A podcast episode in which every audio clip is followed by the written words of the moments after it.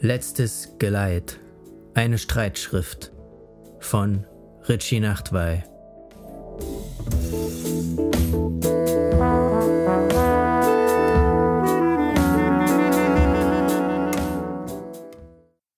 Eine Frau liegt, dünnes Kleid aus Seide, Türkis bis Silber mit Grünschimmer, filigrane Schuhe mit Absatz, ebenfalls Türkis, aber weniger von dem Hauch von Silber als beim Kleid. Kein Schmuck, nur in den Haaren eine feine Spange ins Bläuliche, die Haare ansonsten hellbraun, durchaus frisiert, wenn auch nicht in auffallendem Stil. Die Frau liegt auf dem Asphalt, reglos, das Gesicht berührt zart den Boden, ein fransig ausufernder Blutfleck breitet sich über ihren Rücken aus, Sie wird von einem weißlichen Licht zugedeckt, das irgendwo seine unbekannte Quelle hat. Nur dieses eine Licht im ansonsten alles mit seinem teer verkleisternden Dunkel. Das Licht erfasst auch die letzten Ausläufer einiger Treppenstufen, raue, unpolierte Steine, übersät mit einer roten, borstigen Textur, deren Kälte nach dem Frauenkörper zu greifen scheint.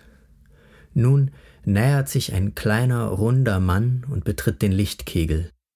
Er hält ein Schwert in der Hand, ein langes, einen leichten Bogen formendes Schwert mit stoffumwickeltem Griff, von dem zwei Zotteln herunterbaumeln.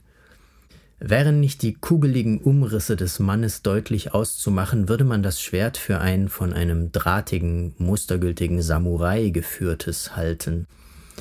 Ein zweiter Lichtkreis fällt plötzlich auf den Boden und richtet sich umgehend zum Kegel auf. Als die Musik einsetzt, springt eine zweite Frau aus ihrer pechüberströmten Schwärze der Dunkelheit in dieses zweite Licht und beginnt zu singen. Ich spüre, wie eine Gänsehaut auf meinen Kopf einströmt und anschließend hinunter bis zur Ferse über mich schwärmt.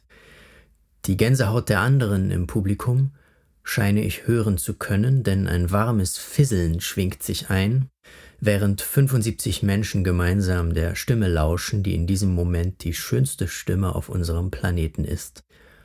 Als einige Minuten später ein gemischter Chor hinter den drei Hauptfiguren auf der Bühne steht und in violett und gelb gleißenden Lichteuphorien uns mit einer wer weiß wie viel Stimmigkeit übergießt, kann ich die Tränen nicht mehr zurück in ihren Kanal oder ihre Tränensäcke drücken oder was auch immer das für undichte Behältnisse sein mögen, aus denen sie mich jetzt überfallen. Später, du und ich auf dem Heimweg, wir sprechen über das, was wir gerade erlebt haben. Ich beschreibe dir die nicht beschreibbaren Gefühle. Du sagst das Folgende zu mir. Weißt du, ich finde am erschreckendsten, dass ich mich nach einem Jahr Gesundheitsnotstand, in dem alle Theater und Konzerthäuser geschlossen bleiben mussten, bereits an den Status eines Lebewesens ohne Kultur gewöhnt hatte. Ich habe die Gewöhnung nie gewollt, das ist natürlich klar, aber ich kann nicht leugnen, dass ich mich im neuen Ist-Stand eingerichtet hatte. Heute Abend ist mir klar geworden, wie funktional ich an jedem Tag diesen Zustand ohne die vor meinen Augen und Ohren live und in echt aufgeführte Kultur abgehandelt habe. Ich meine, selbst der Samt der Theatersessel ist etwas anderes als das faserige Leder unseres Sofas zu Hause. Und dann fühlt man sich schon fast ein bisschen bescheuert, wenn man zum x-ten Mal das sagt, was schon so oft gesagt wurde, aber scheinbar wurde es noch gar nicht oft gesagt, und man selber hat nur immer den Eindruck, dass es oft gesagt wurde, vermutlich weil man es die ganze Zeit laut denkt und dann findet, das müsste eigentlich sogar noch viel öfter und vehementer gesagt werden.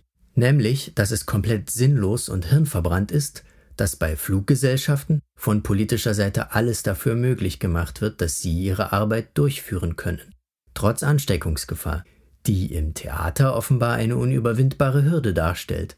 Und dabei ist das Gefühl, das ich nach einem Flug habe, nicht annähernd so erbaulich wie das, mit dem ich nach dem heutigen Erlebnis beseelt durch die Nacht spaziere. Dass du an meiner Seite bist, spielt dabei natürlich auch eine kleine Rolle, aber das bist du ja beim Fliegen auch, ab und an zumindest. Ich kann nur nicken und etwas grunzen, bei dem ich denke, dass es zum Ausdruck bringen dürfte, was ich denke. Wie recht sie hat. Du sprichst weiter. Gehen wir mal davon aus, dass unser Zusammenleben in diesem menschlichen Irgendwas tatsächlich ein System hat. obwohl ich gewisse Restzweifel daran anmelden möchte. Aber nichtsdestotrotz gehen wir mal davon aus. Und wenn man im nächsten Schritt überlegt, was, Schrägstrich wer, Schrägstrich welche Gruppe von Menschen für dieses System von Relevanz ist, damit der reibungslose Ablauf mit dem Ineinandergreifen der Rädchen und so weiter als allzeit gesichert vermutet werden kann, von Garantie sollte man ohnehin nie sprechen, dann bin ich nach dem heutigen Abend wieder vollumfänglich der Meinung, dass Theater, Konzerte, Kultur diverser Couleur den deutlich wichtigeren Part dabei übernehmen. Sagen wir verglichen mit Fluggesellschaften oder Automobilkrimskrams oder dieser ganzen wahnwitzigen Wirtschaftskonzern-Mischpoke, aus der unser Land momentan ausschließlich zu bestehen scheint. Wobei, was heißt da momentan? Und nochmal, wir reden hier vom Ineinandergreifen der Rädchen. Wenn die Kultur abgeschafft wird, ist es nämlich irgendwann so, und das bald, dass nicht nur die Rädchen nicht mehr greifen, sondern dann gibt es keine Rädchen mehr. Wir werden alle zu seelenlosen Hüllen, die pausenlos gegeneinander torkeln. Und was ich ja eigentlich sagen möchte, ist, dass ich es erschreckend finde, wie sehr ich mich bis gestern in diesem neuen Zustand zu Hause gefühlt hatte. Die Gewöhnung befand sich in einem derart fortgeschrittenen Stadium, dass ich das drohende Unheil nicht mal mehr wahrgenommen habe, geschweige denn, dass ich mir Sorgen deswegen gemacht hätte. Dafür schäme ich mich jetzt, und ich wünschte so sehr, ich könnte dieses Gefühl, das wir heute Abend erfahren haben, mit allen Menschen teilen, die es auf eben solche Weise unwissentlich vermissen. Mit einem irgendwie gearteten Aberkennen der realen Bedrohung des Gesundheitszustandes hat das im Übrigen nichts zu tun. Von solchem Gerede halte ich mich fern, weil es vor allem denen nichts bringt, die in den Krankenhäusern Überstunden en masse schieben müssen und denen, die ihre Angehörigen verlieren, bringt das ebenfalls herzlich wenig. Mir geht es lediglich um das Definieren von Wichtigkeitsabstufungen, Relevanz, was für ein großes Wort. Unser Theatererlebnis heute Abend, sowas nennt man Relevanz, worauf du einen lassen kannst. Wir sind fast bei unserem Haus, als du auf etwas zeigst, das neben der Bordsteinkante liegt, ein lebloser Körper, der aufgerissen und blutig die kalte Nachtluft empfängt. Ich sage, ist das ein Marder? Ja, da wirst du recht haben. Das arme Tier ist bestimmt überfahren worden. Wir beschließen, den Marder zu begraben. Müde sind wir sowieso noch lange nicht, das beschließen wir ebenfalls.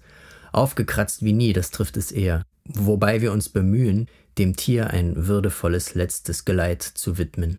Das Adrenalin darf uns jetzt nicht in Überschwang oder Feierlaune umschwenken lassen. Wobei, was wissen wir schon, welches Lebensgefühl sich der Marder für seine Beerdigung gewünscht hätte, wenn dies ein Ding der Möglichkeit wäre. Als das Tier im hastig ausgehobenen und über ihm ebenso hastig wieder zugeschütteten Grab unter unserer Wiese hinterm Haus liegt, können wir schließlich nicht mehr an uns halten. Du hast deinen neuen Lieblingssong, den von Wolfpack, auf deinem Handy. Schön klingt das nicht, so als Beschallung, aber trotzdem lassen wir es in die Nacht hinaus plärren und tanzen, bis wir nicht mehr wissen, was, wo, wer, wieso und warum. Am nächsten Tag kämpfe ich gegen eine feine Klebschicht an, die meine Augen aneinander presst, bis irgendwann die rot glühende Zwölf auf dem Radiowecker neben dem Bett auf meine Pupillen schwimmt. Ich bin an diesem Tag froh, dass ich mich an alles entsinne, was da gestern war und was du gesagt hast. Ich werde es aufschreiben. Es wird dir und mir eines Tages womöglich eine wichtige Erinnerung sein, wenn alles längst vergangen und halb vergessen ist. Ob dafür etwas Neues kommen wird? Alle gehen heute davon aus, dass noch einiges im Heranrollen ist. Falls ja, und auch wenn nicht, im Grunde zählt nur das, was wichtig ist. Ich kann es nicht so benennen wie du, aber gestern Abend hat es sich gezeigt. Gestern Abend, als ich die Gänse heute aller um mich herum gehört habe, mit diesem warmen Fisseln, das sich eingeschwungen hat, und mit diesem Gefühl von alles ist friedlich und muss genau so und nicht anders.